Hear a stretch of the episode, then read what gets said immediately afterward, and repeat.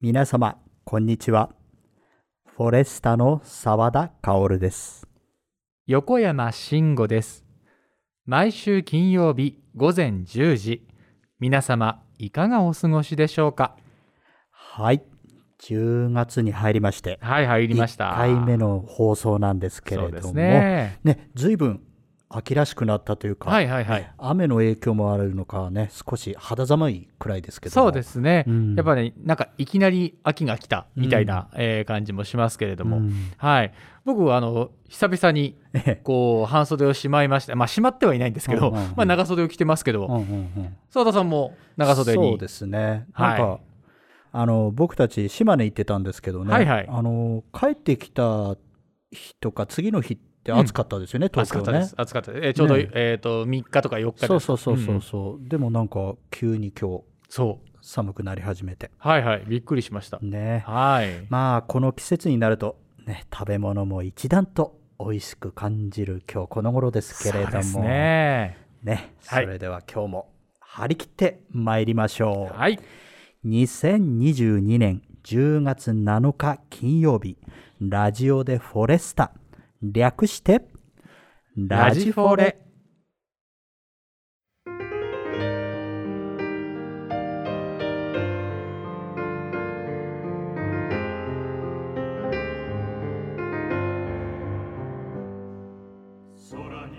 私たちコーラスグループフォレスタは古き良き時代のさまざまな歌を大切に歌い継ぎ聴く人の心に安らぎと生きる力をお届けすべく日々活動しております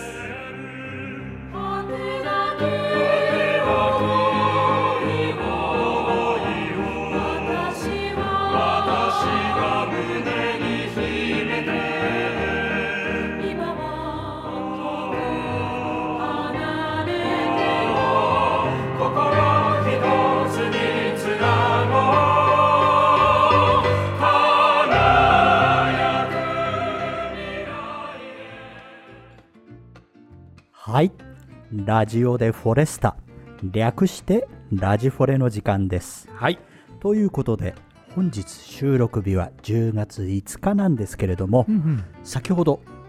何はともあれ歌三昧配信コンサートがねありましてありましたねどうでしたかあの1ヶ月前ってね私たち出てましたけどもはいそうですね、うんというかもうあれからもう1ヶ月経ったんだなとそうなんですよ、ね早いですね早いですねなんかいやっぱりこう最初だったので、うんあの会場もね新しい会場でしたし、いろいろと戸惑うところも多かったうんうんんですけれども、はいまあなんか僕らの時はなんかあようやく終わったという か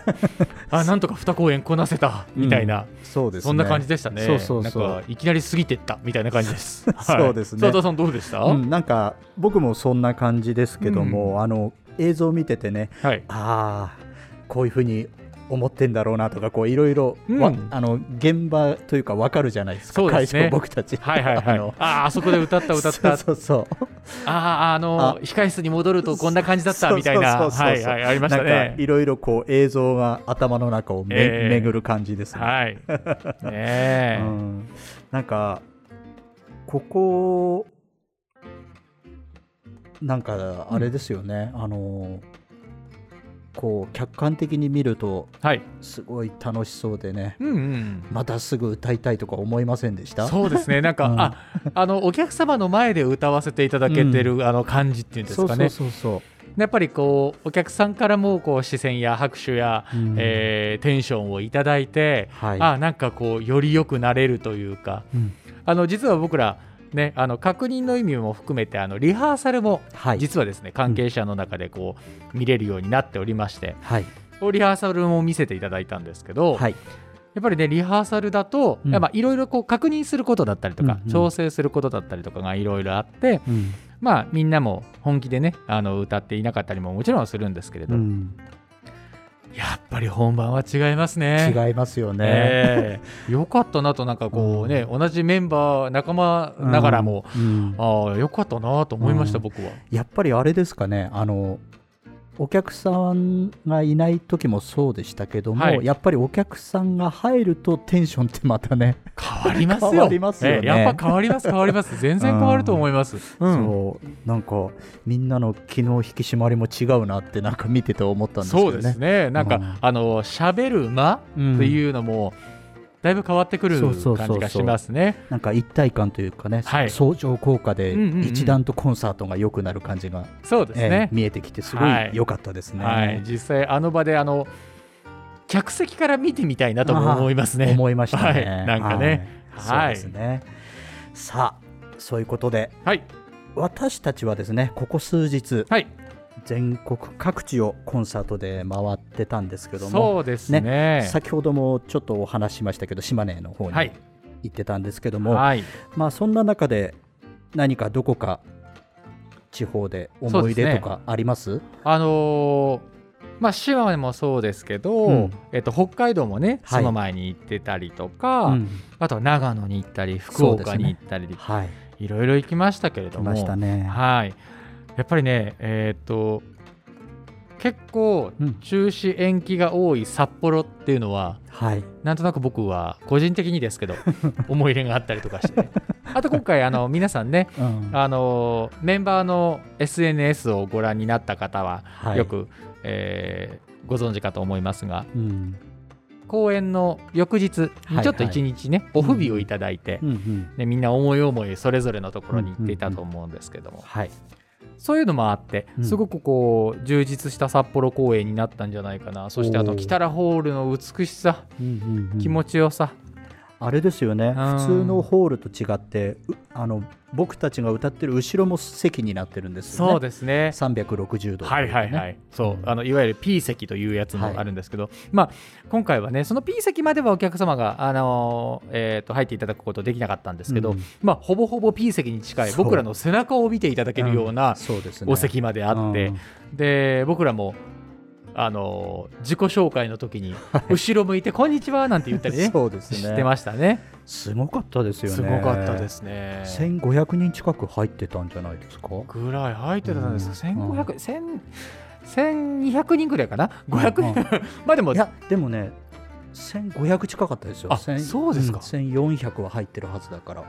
えいうんたくさんそうねたくさんの、うあのーお客様にご来場いただいて本当になんかこうあったかい雰囲気でうんコンサートをさせていただいたなという思いがありましすごたかったね。ですねあとはやっぱり、うんまあ、島根は島根ですごく良かったですし、うんあの島根のねうん実はあのホール裏に、はいえー、とうどんお蕎麦屋さんがあっはいて、はいはいはいえー僕実はそこ初めてだったんであすよ。そうなんですかそうなんですあの何度かね島根にはお邪魔したんですけど、うんそこのうどん屋さんはお蕎麦屋さんは初めてで、うんえーカレーうどん美味しかった美味しいですよね 美味しかったです僕今回で3回目だけどはい全部行ってますねあ全部言ってます、はいあやっぱもうそうですかあれはねななんかちょっとうんこう普通的なほあの高級ではないんですよ。 ああのねそうあの町のお蕎麦屋さんそうそうそうそう、なんうんかただねこう、まあ、お蕎麦ってあの、うんだしとかねあのうんうどんもそうですけど、やっぱりそういう独特のそうねカレーの味ですよねそうすごく美味しいですそうね、少しとろみがあったりなんかしてそうそうそうそうそうそうあなんかあの喋ってたらまた食べたくなっちゃいましたなります ね、はいやっぱり秋ですねそうですね食欲の秋でございますはい、ということで、えーいろいろな印象があったと思うんですけれども、はいそんな中でね今月もいろいろ回りますよねまた九州そうですねはい今月も行きますけれどもえー、と都内でも、はいえコンサートありーます10ね月7日、この放送日の日ですね、そうですね習志野公園。はい奈良市の公園はいございますであと名古屋もありまそすうしですね。あとチャリティーコンサートもありますようんうんうんはいうちの母のあの実家があります愛媛県にも行きおうまおすうしおうおうで広島姫路そうですね久しぶりですそねう、中国地方行きは。ますよね、はい四国中国地方と、えうーん回らせていただきます、はい、はい頑張ってまいりましょ頑う張ってまいりましょう。はいはいということで、それではですね、今回は久しぶりのリポートコーナーへと来ました、参りましょう。 皆様お待たせいたしましたはいリポートコーナー復活ですそうです まあ別にやめてたわけじゃないんですけどね、うんそうですねうんはいはい、えー今回お題は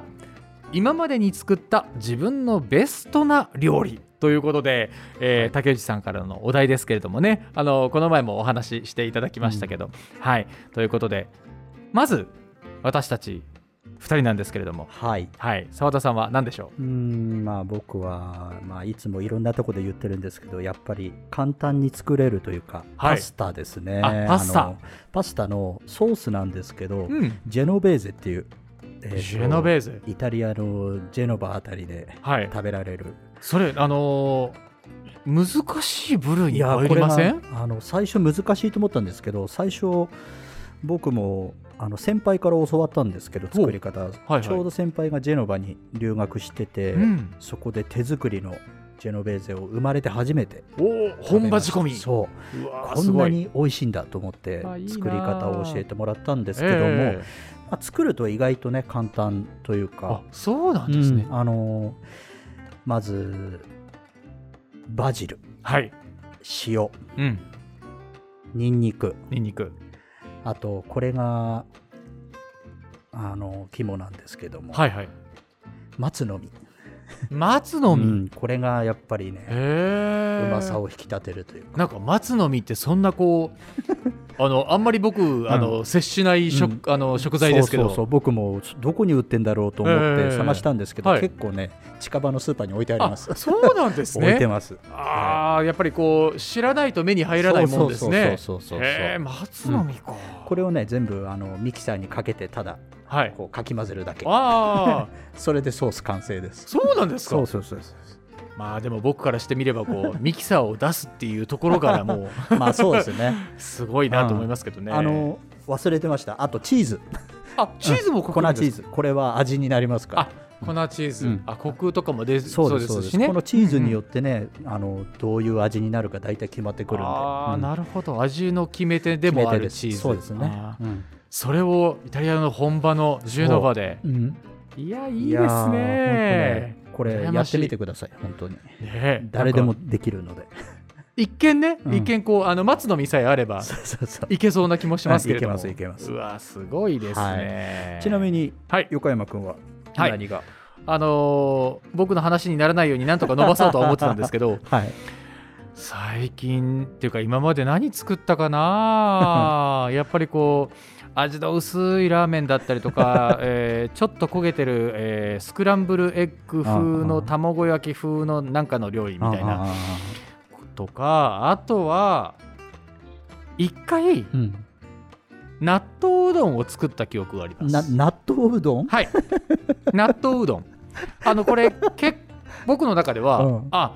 しっかり料理をしたっていう感じなんですけどうんただあのレシピを見ると超簡単お手軽料理のらあのうあれに入ってるんですよね。あのなんとなくの記憶ですけおうおうおうど、うんえっ、とお味噌とはいめんつゆうんあと納豆おいはいだけおおあとはなんかこうネギを刻んでみたりとか、ごま振ってみたりとか、それでおうどんあの茹でるのでもいいんですけど、はいあのすごく僕は面倒くさがりなので、うんえー、と今冷凍でうどんはいはいはいはいあはいれじゃないですかありますねチンしていけるみたはいいな、はいはいはい冷凍うどんチンしてる時に、うん納豆に味噌とめんつゆと入れて、うんぐちゃーっとかき混ぜて、うんまああた熱々の麺にうんその味付けの納豆をボンと持っておうおうでごまかけてネギ振ってうんで、えー僕はなんとなく思いつきでうん黄身を落としました、おうおうおう卵黄を落としてうんドゥワーッとかき混ぜてゾゾゾゾゾゾッといただきましたねなんとなくイメージできます、イメージできますあの最初聞いた時あの、はい汁ありの 納豆のかと思ってあーちょちょっとはいはいはいあ のつゆに納豆のあの豆が浮いてるみたいなそうそうそうこれどうすんのつゆ全部飲むのみたいな あー違います違います汁なし違いますはい汁なしですねあーなるほどそうですそうですああの麺にその納豆をなるボほンどとかけるっていう感じです納得ですならば美味しそうですねそれはなんかあの美味しかった記憶がありますねももう本当にかんもう何か食べたいんだけどすぐ中でもでもうんこうパン焼くだけだと味気ないしなーとか思いながらうんうんうんうんあの今ねクックパッド先生とうんうんうかんうねんありますからうんうんあのそこで調べてみてあこれ食材感なんか少なくていいしあうんうん今あるしやってみようかなおーと思って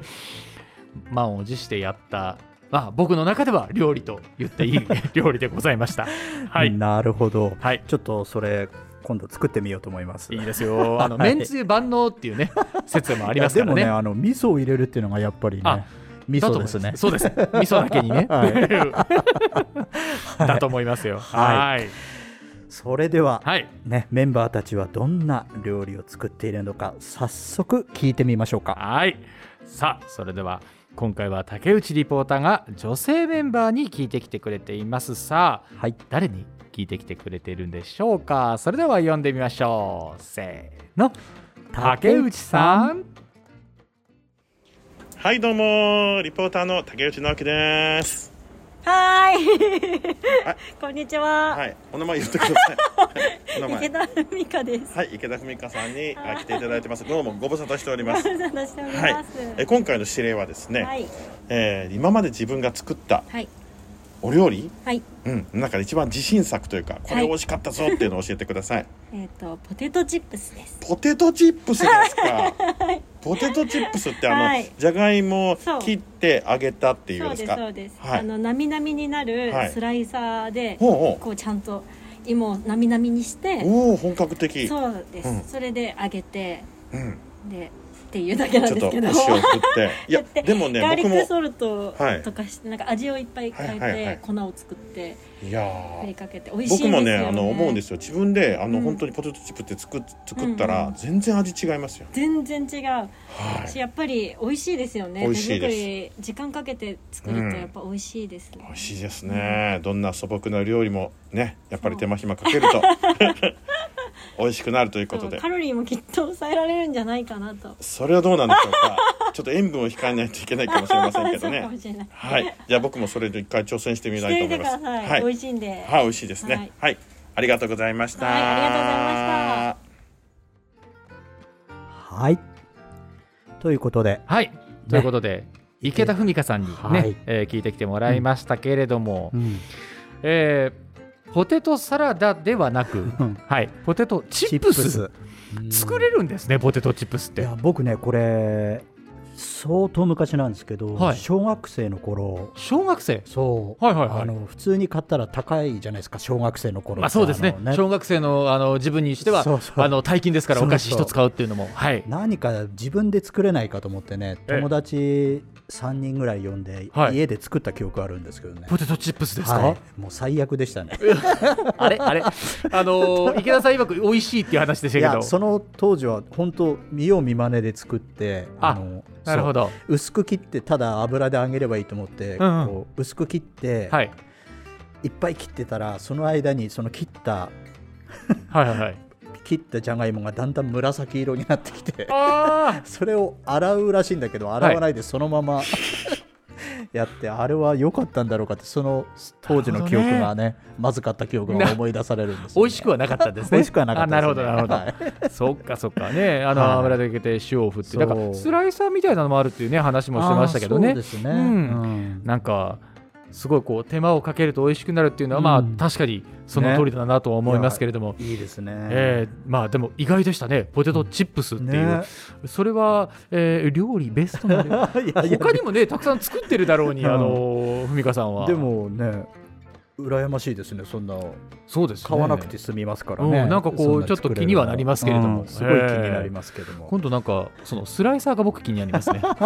どんな感じなんだろう今度聞いてみたらスライサーいねかえがでしょうか、ちょっと聞いてみようと思い ます。は、はいいね、皆様いかがだったでしょうか。はいね、池田さんの、えーベストなお料理でございました。はいはい、ということで次回からはね、はいどんどんメンバーの、ね、得意料理を紹介していきそたうでいすとね思いますけれども、はいお楽しみにしておいてください。はいということでここではい、続きましてメールコーナーへと参りましょうはい。えー今週もですねたくさんのメールをいただきました、えーはい皆様ありがとうございあまりしたがとうございましたはえーその中から一通読ませていただきますはいペンネームマフモフさんからいただきました澤田さん横山さんこんにちはいつも楽しく聞いていますさて先日の回で竹内さんから本番前にはいち早く現地に入って譜面の読み込みをされるというお話がありました竹内さんのようなバリバリのプロの方でも直前までしっかりと予習されるのだと感じ入りましたど素人の私は皆様プロの方とは次元が違いますが歌詞を覚えるのが苦手です意外にも簡単な歌詞で1番2番3番と微妙に違うものに苦労するのです例えば「上を向いて歩こう」では「幸せは空の上だったか星の影だったか」という具合ですフォレスタの皆さんはあれだけのたくさんの歌詞をどのようにして覚えられているのでしょうかいつも感心しながら聞いておりますという、えーメールをいただきましたありがとうございます、はいまふもふさありがとうございまんすさあということでうん歌詞の覚え方はい。ですけれども、うんうんうんあの竹内さんねうん確かに本番前いち早くというよりもうん一番早く入ってるんじゃないですか、そうですね。ねうん。なんかスタッフさんが一番、まああの、会場相手から準備があるので早いんですけど、うんうんうんそのスタッフさんと同じぐらい早くに入ってるんじゃないかなと思いますけれど、うんあの乗り物酔いが嫌だから歩いていくっていうのを聞いたことありますけどね。なるほうんそういうこともあるんですでねも。結構な距離歩いてる時もあるんですよねそうですよねううんうんうんん、2、3キロとか。ねうんなんか全部が全部歩いていってるのかちょっとそこら辺はねちょっと聞いてみないとわからないですけれども、そうですね。あ、まああのー公演のうん。楽譜を読み込んでる時もあれば、うん違うその先のね公演だったりとか、あうのん他の公演のね楽譜を読んでらっしゃる時も、うんなんかいろいろあのまあ楽譜読みが趣味というだけあって、うんうんいろんな楽譜を読んでいらっしっしゃいますけれども、ゃうんどうですか澤田さんは譜読み、うん得意ですか苦手ですかどうですかね昔はよくこんなの覚えられるなとかを愚痴りながら覚えてましたけ どもほどだんだんなんかコツというか、はい僕の場合だと、うん頭の中にこう楽譜が出てきてはい右上のあそこにはこの音とこの文字があるっていうのをおそうう確かめながらこう覚えていくんですけど結楽構ね、うんうんみんなそういうイメージが多いって聞きはまいす、ね、はいはいはい、うん楽譜をこうそのままなんか、えー映像として頭に入れてしまうみたいな感じですかねそうそうそうですね確かにあのああそこの右のページにこれがあったな左のページにこうの下の方にこれがあったなっていうのはなんとなくわかりますそうわそかうりそうますそううううなんかそれが基本ですかね、なるほどなるほど うん楽譜をね覚えてしまうとかねまあ、そこから景色をはい想像したり、そうですうん歌の感情を込めたりっていうのはその次からなんですけど、はいはいはいき基はい本はそこですね。わかりますわかります、うん横山君は、あの僕は結構身振り手振りが多いです はいええあのーまああのマフモフさんの言うですね、あの上を向いて歩こうの幸せは空の上だったか星の影だったかその一番は空の上だったらもう僕は手をこう広げてこう左あと左から右もしくは右から左へこう空をなぞるような形で1番ははこっち空空空 で、え2番は星の影星だったらピカピカしますから、うんあの手をこうパッパッとえー開いて閉じて押して星の感じを出してみたりとかなるほど。なんかその動きで覚えますね。はい感情も何かしらの動きこう演じるっていうんですか動作を含めてこう頭で考えているのか胸で感じているのか誰かが思っているのか自分が思っているのかとがかなるほど。何かそういう距離感だったりとかっていうのを体で表現しながら覚えてるので。えー外では覚えられないです。 もう一人になった時、ある程度の空間で、あのーなんかテロテロテロテロあるそこら辺を歩きながらこう身振り手振りをしながら、だからもう人様には絶対に見せられないですね。へー暗報している時は。じゃあもう頭の中には一切入れない感じ。そのあちょもうあそこから直接的頭にっていう感じです。なんかこうへー脳の信号を体で体も使って脳の信号をこう覚えさせてるっていうか、ちょっとあのコスパ悪いんですけどい。やいやいやいやいや、なんか天才肌ですね。いやいやいや全然です全然です。で結果うんあ譜面のここにこれこれがあったなっていう感じになります僕。そこまでへしないとで譜面が映像化されないです逆に。ーうんあ、そうなんですねそうですね。なんか体で覚えたりしますね。でもなんかみんな早いですよね基本早いです早いですあの多分コツができてくるんでしょうね何年もまあ確かにちょっことういうのやってると譜面を読んでる数っていうのは、うんまあ少なくはないかなとは確かに思いますねうん。はい。確実に何何何千にはい何千にもいきそうな感じですけど何百曲は覚えてますもんね。まあそううですね。何百曲ぐらいの単位でやっぱり譜面を見るっそうですよてね。いうことはありますよね。ねいやー 冷静にこう考えたことないからはいどうやって覚えてたっけとかそっうていでうす感じねですなよね。んか必死な感じはありますようねんうんうん確かに。そうですねなんかその曲だけ覚えてもダメじゃないですうんか、うんうんその曲があって、うんじゃあ2曲目これで3曲目今日これでっていうその曲順もなんと なく覚えながらうんあこの曲の後にはこれがあるからうんうんっていうのもありつそうでつすね毎回違いますよね、あのそうですねあの覚えですか方らというか結構ねあのなんていうんですかね瞬発力っていうのも大事ですし、うん筋トレみたいな感じですかね。そうですね あの瞬発力ですね、はい、そういうのがはいあるかと思います。うんだからちょっと僕らの状態はうんあのーちょっと変というか特特殊殊特殊、うんな気がしますね。うん特殊ですねはい、でもなんか、まあ、歌詞を覚えるっていうだけで言えばやっぱりこう、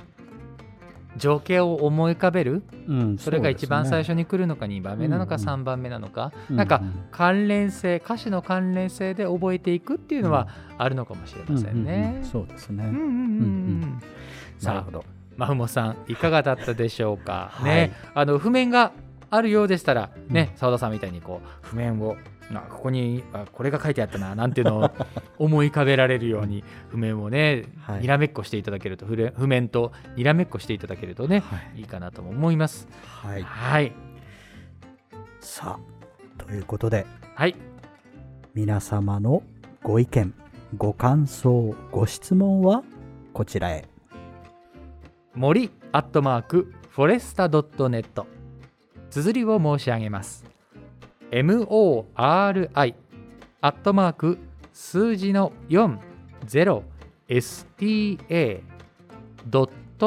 40sta.net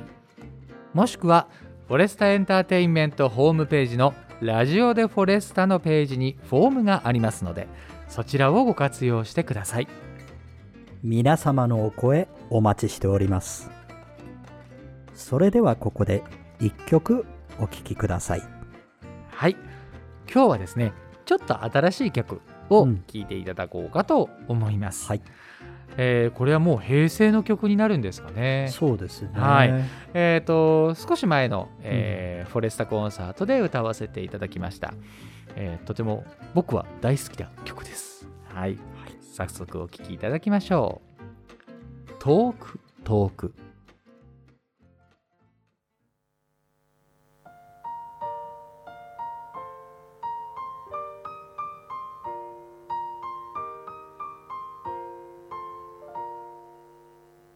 遠く遠く離れていても僕のことがわかるように力いっぱい輝ける日をこの街で迎えたい外苑の桜は咲き乱れこの頃になるとい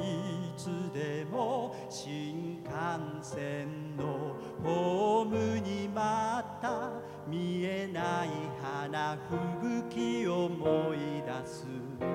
まるで七五三の時のようにぎこちないスーツ姿も今では割と似合うんだ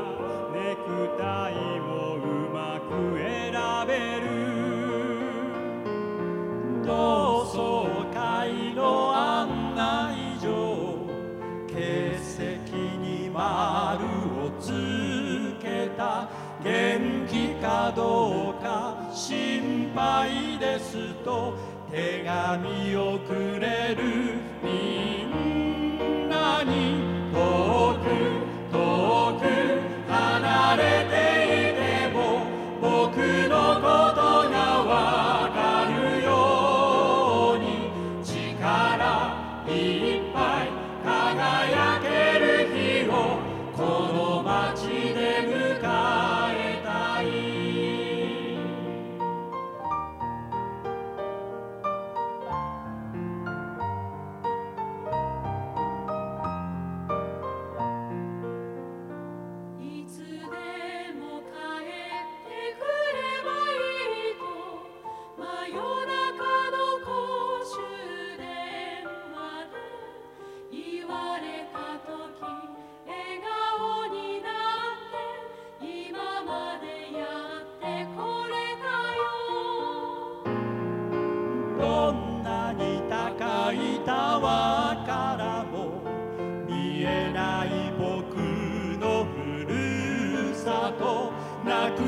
ちゃダメなことをいつでも胸に抱きしめているから遠く遠く離れた街で元気に暮らせているんだ大事なのは変わってくこと変わらずにいること遠く遠く離れていても僕のことがわかるように力いっぱい輝ける日をこの街で迎えたい僕の夢を叶える場所はこの街と決めたから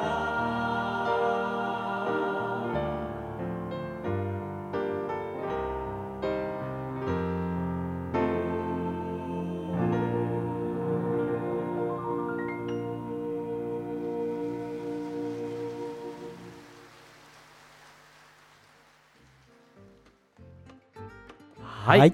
ということで、えートークトークをお聞きいただきましたいかがだったでしょうか、皆様聞き覚えございましたか、うんねない方もいらっしゃるかもしれませんがなんか僕この曲の印象って、はいあのテレビ CM の NTT の CM で昔流れてたんですよねあなんあかそうでしたっけそのそのイメージがすごい強くてなるほどなるほど、直接牧原さんっていうよりはその CM を見て覚えたっていう記憶がはありいはいはいはいはまい、すねそうですね、んあの牧原紀之さんの、うんえー歌ですけれども、はい僕は実はこの曲うん空で歌えるぐらい好きで、へーはいあのー中学校の時だと思うんですけど、うんうんあのー仲良かった友達がすごく好きで、それの影響で聴き始めて CD 借りたりとかしてうん聴いてました聴いてましたなるほどいやー懐かしいなといううん僕にとってはこう懐かしい曲かなと思いますじゃあ次歌ってみますかあー歌えるといいです ね、はいあと歌詞もいいじゃないですか、うんそうなんですか、ねあのー直接分かりやすいっていうのかなうん歌詞まあだし牧原さんの特徴というか、ね、そうですねうん映像にしやすいというかはいはいはいはいはい、そううんだからねまあこういういい歌詞もの曲も平成はがいいっぱいありますので、うんそういうのもね出会ってみてはいかがでしょうかという思いもありまして、えーご紹介させていただきました「トークトーク」でした。いやーということでなんか今回もはい盛りだくさんでしたねそうですねあの、うんきっちり結構時間通り喋ってはいはい、という感じなんですけれども、うんうんまた来週あの僕的にはリポートが楽しみなんですけどもあいいですねどういう料理が出てくるのかそうですね、うんあのーまあ、食欲の秋っていうこともあってちょっうとん興味の,、うんあのそそるネタですねそうそうそうこれはねはい早速あの納豆うどん作ってみようと思います ぜひ試してみてくださいはいはい、美味しいですよ ということで今回はこの辺りでまたメンバーのいろいろな素顔もお届けいたしますこのラジフォレ皆様の日常の一部として寄り添っていけたらなぁと思いますエンディングはこの曲「君の道を」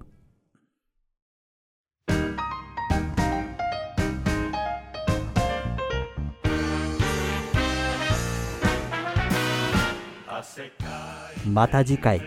ラジオでフォレスタ略してラジフォレでお会いしましょうそれでは次回もお楽しみに